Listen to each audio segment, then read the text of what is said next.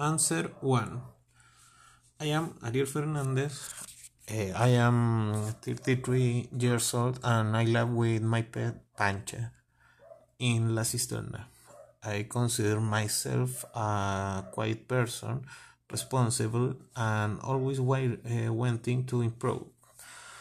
Personally, I personally I like movies and I enjoy what I do for a living.